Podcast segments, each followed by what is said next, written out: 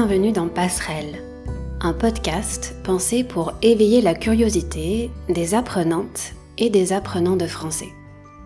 Je m'appelle Émilie et cette semaine, comme d'habitude, je vous invite à prendre quelques minutes pour qu'on réfléchisse ensemble à une question. Dans chaque épisode, j'essaye de vous proposer des sujets différents à explorer. Mon but, c'est juste de partager avec vous quelques pistes de réflexion et de vous encourager à vous poser des questions en français. Aujourd'hui, on va parler d'optimisme. Être optimiste, c'est voir le bon côté des choses, avoir une perception positive du monde, croire en un avenir meilleur. À notre époque, avec les crises successives qu'on traverse, ça peut être difficile de rester optimiste. Pourtant, c'est aussi dans ces moments-là qu'on voit émerger de nouveaux imaginaires. Avec ce mot, je pense à un monde imaginaire qui n'existe pas, qui n'a pas encore été inventé. En fait, le point de départ de cet épisode, c'est un dossier passionnant que j'ai lu cette semaine une série d'articles autour du thème de la sobriété. À la base, la sobriété, c'est une certaine tempérance dans le fait de boire et de manger. C'est un mot que j'entends partout depuis que le gouvernement français a annoncé un plan de sobriété énergétique pour faire face à la crise du gaz et de l'électricité. Parler de sobriété, de fin de l'abondance, c'est associé à une contrainte. Ça soulève plein de questions sur la société, sur la manière dont elle fonctionne, sur le futur. Pour revenir à l'optimisme, quand vous imaginez l'avenir, est-ce que vous êtes comme les personnes qui voient le verre à moitié plein ou plutôt comme celles qui voient le verre à moitié vide? Voir le verre à moitié plein, c'est voir le côté positif d'une situation, être optimiste. Cette semaine, je vous invite à réfléchir à la question suivante. Est-ce qu'on est trop pessimiste? Pour commencer, on va parler de notre perception de nous-mêmes et du monde qui nous entoure. Ensuite, en lien avec la sobriété, on va s'interroger sur le modèle de notre société. Un modèle fondé sur la croissance et sur la consommation sans limite. Et enfin, on va réfléchir à d'autres imaginaires, à d'autres visions pour l'avenir.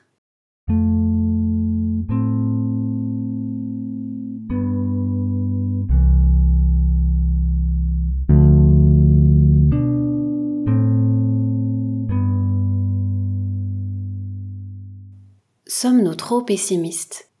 C'est le titre d'un super documentaire que j'ai regardé récemment.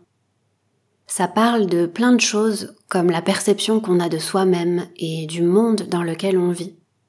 C'est justement ce sujet qui nous intéresse dans la première partie de cet épisode. D'après ce documentaire, pour tout ce qui est personnel, pour tout ce qui concerne notre propre vie, on préfère voir la vie en rose. Voir la vie en rose, ça veut dire être heureux et optimiste. Une neuroscientifique parle de tests qui ont montré que 80% des êtres humains ont tendance à imaginer une version idéale et non réaliste de leur vie. Elle observe cette tendance même chez les personnes qui se voient comme réalistes ou pessimistes. 80%, ça peut paraître étonnant. En tout cas, ça révèle un écart entre notre vision de nous-mêmes et qui on est notre perception de nous-mêmes serait faussée. D'un côté, on est majoritairement optimiste en ce qui concerne notre propre vie. Mais d'un autre côté, on voit parfois les choses tout en noir quand on envisage l'avenir de notre société. Voir tout en noir, ça signifie être pessimiste. Face aux crises, face à la guerre, les gens sont obsédés par ce qui va mal dans le monde. Et en même temps, pour eux-mêmes, ils gardent espoir. Ils refusent d'envisager le pire scénario possible. Ce phénomène s'appelle le biais d'optimisme. De nombreuses études montrent qu'on a tendance à s'imaginer un futur brillant et prometteur. Prometteur, ça veut dire favorable, plein de promesses. On préférait ne voir que le bon côté et ignorer ce qui peut être négatif dans notre avenir.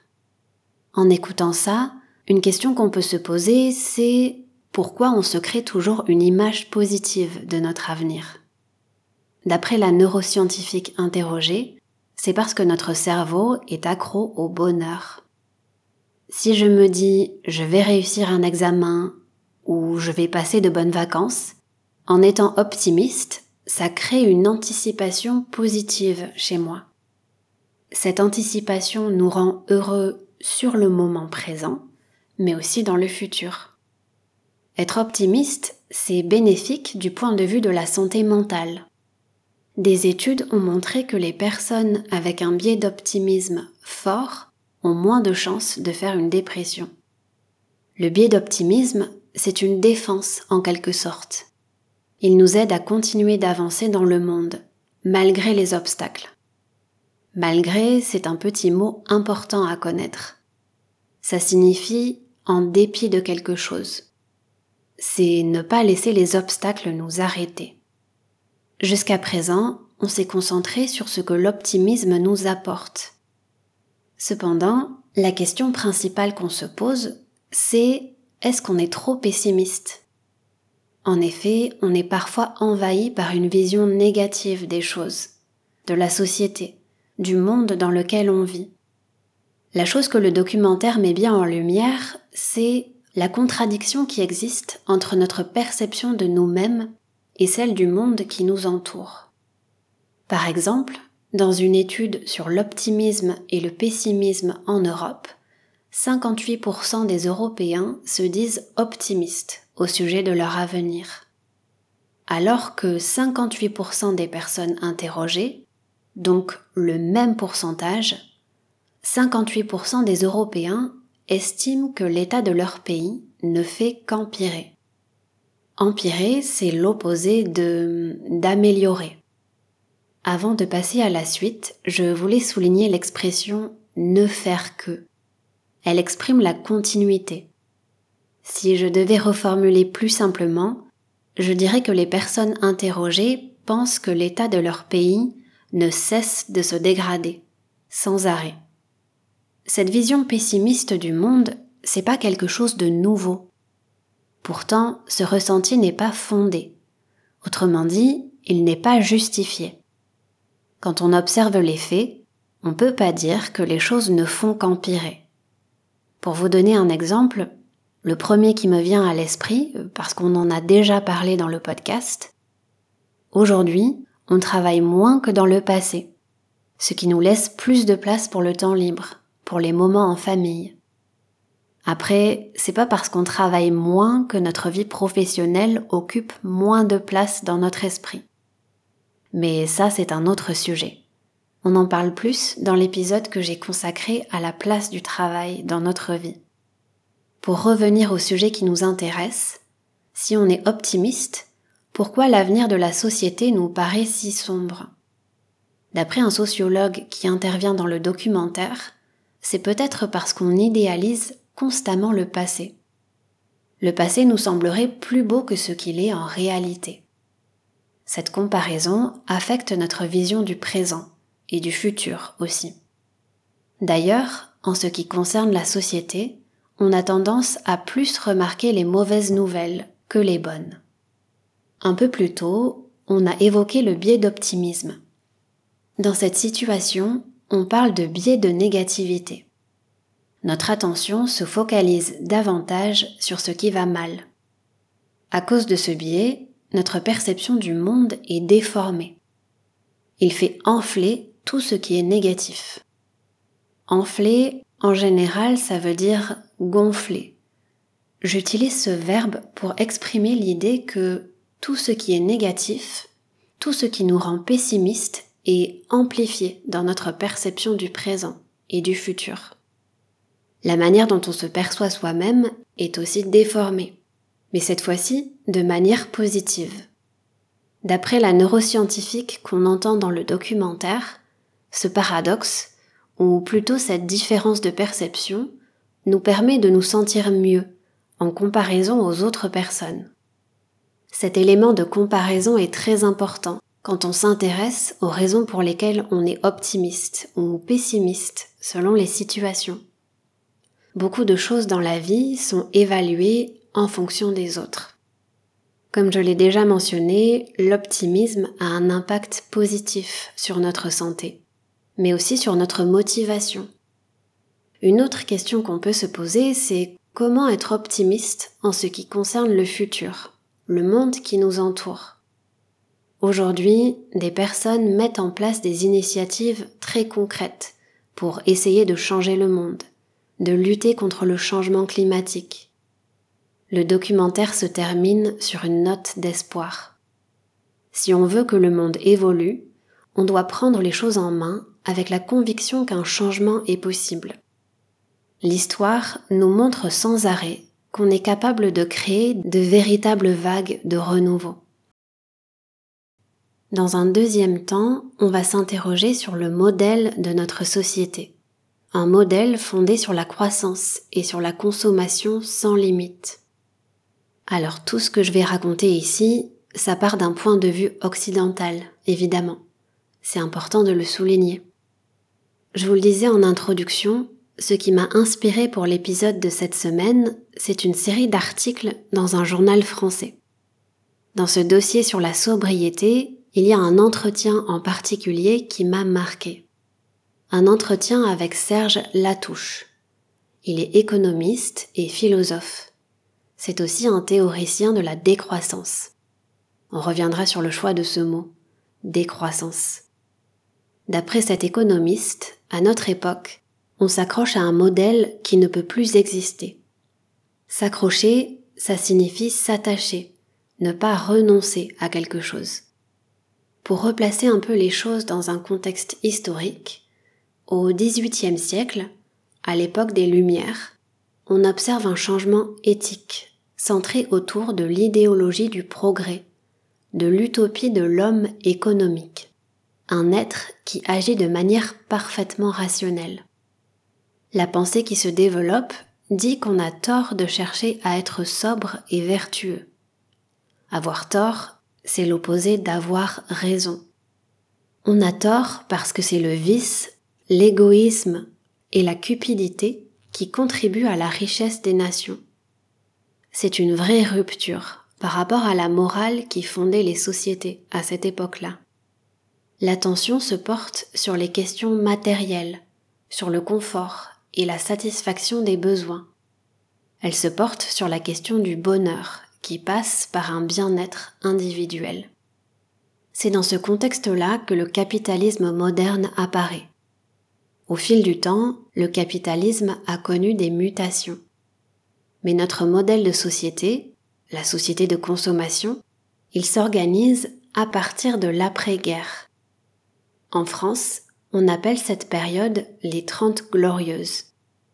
Ça désigne une période qui a duré une trentaine d'années de la fin de la Seconde Guerre mondiale, en 1945, jusqu'au choc pétrolier de 1973.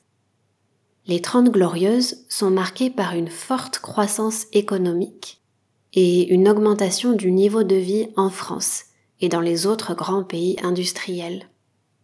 Cette croissance a permis à beaucoup de gens de sortir de la pauvreté. Mais dans cet entretien, l'économiste se demande à quel prix Pour Serge Latouche, il faut relativiser le prestige des Trente Glorieuses dans notre mémoire. C'est ce prestige qui explique qu'on s'accroche à ce modèle qui ne peut plus exister. À travers le mouvement de la décroissance, il y a un questionnement autour des limites de la croissance. La décroissance, c'est un concept économique, politique et social qui remet en cause l'idée que l'augmentation des richesses mène au bien-être social. C'est une théorie qui défend la réduction de la consommation dans le but de préserver l'environnement. On pourrait discuter du choix de ce mot, la décroissance. Il est parfois critiqué, peut-être parce que dans la tête de certaines personnes, ça évoque un retour en arrière. Je sais pas si c'est mieux de parler de ralentissement, c'est-à-dire de ralentir, d'aller plus lentement. Je sais pas si c'est mieux de parler de post-croissance, de l'ère d'une nouvelle abondance. En tout cas, le choix des mots est important pour créer de nouveaux imaginaires. Les sociétés humaines sont fondées sur le sens.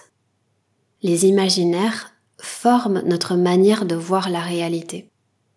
On est structuré par une vision du monde qui est inspirée du modèle des Trente Glorieuses, d'une société productiviste et consumériste. En France, ces jours-ci, le mot qu'on entend partout, surtout venant de la bouche des politiques du gouvernement, c'est la sobriété.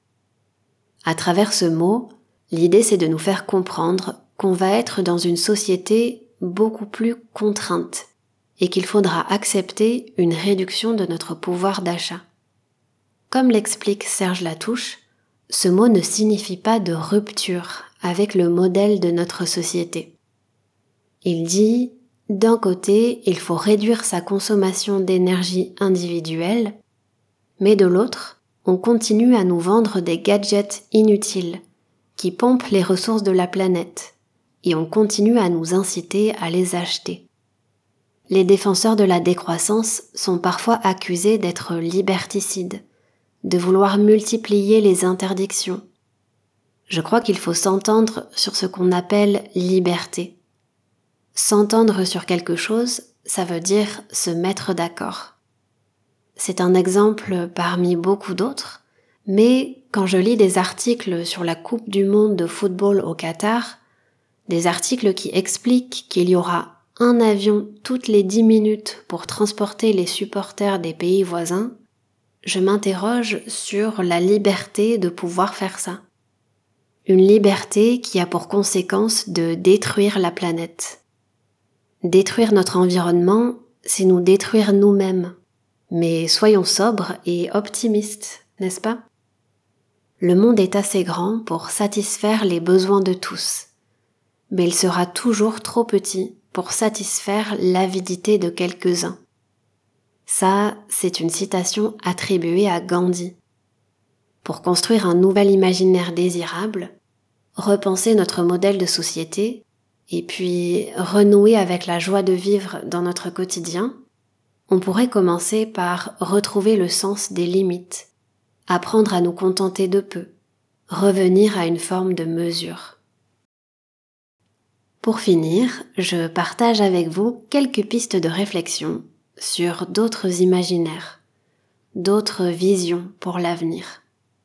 Je l'ai pas précisé, mais la série d'articles qui ont inspiré l'épisode de cette semaine, elle vient d'un journal que j'adore, un journal qui s'appelle Le 1. Chaque numéro explore une question d'actualité, à travers plusieurs regards. Le but, c'est de nous offrir des clés pour comprendre un sujet et des idées pour agir. Un numéro a été consacré à la sobriété avec la question suivante. Comment changer d'imaginaire? Serge Latouche apporte un début de réponse. Pour lui, il faut penser localement et agir globalement. Il revient à chaque société de définir sa voie pour un futur soutenable. Revenir à quelqu'un de faire quelque chose, ça exprime la responsabilité. Chaque société est responsable de définir sa voie. Dans ce numéro, on peut lire les réflexions d'un moine bouddhiste qui appelle nos sociétés à être altruistes pour se réinventer, celle d'un neurologue qui nous parle de la grande proximité entre l'imagination et la perception de la réalité. Il y a aussi un article passionnant sur la publicité et sur comment elle influence nos imaginaires. Bref, le 1, c'est un journal que je vous recommande les yeux fermés. Autrement dit, je vous le recommande sans hésitation. Il fait partie de ces ressources qui nous encouragent à repenser notre manière de vivre, notre manière d'agir, qui nous donnent de l'espoir et qui proposent des solutions. Bien sûr, quand on parle de crise, de ce qui nous rend pessimistes parfois, l'action individuelle n'est pas suffisante. Il faut agir à plus grande échelle. Mais s'informer, en parler avec son entourage, c'est déjà un premier pas. Sur une note un peu plus personnelle, j'ai lu un très beau texte sur l'idée que dans la vie, on a tendance à se concentrer sur les choses qui nous manquent, sur les choses qu'on n'a pas. On est plus facilement hanté par le vide et on oublie de considérer le plein. On serait de grands enfants frustrés qui voudraient toujours plus. Je sais que ça m'arrive d'être trop pessimiste par rapport à mon travail, par exemple. Ce que je fais au quotidien pour éviter les frustrations, c'est de noter une chose positive qui s'est passée pendant la journée. Si vous avez tendance à vous concentrer sur le vide, je vous encourage, vous aussi, à essayer ce petit exercice.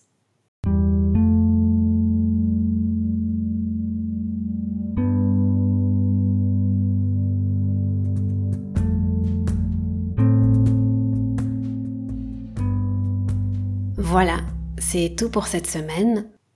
Comme d'habitude, je vous invite à rejoindre la communauté du podcast sur Patreon.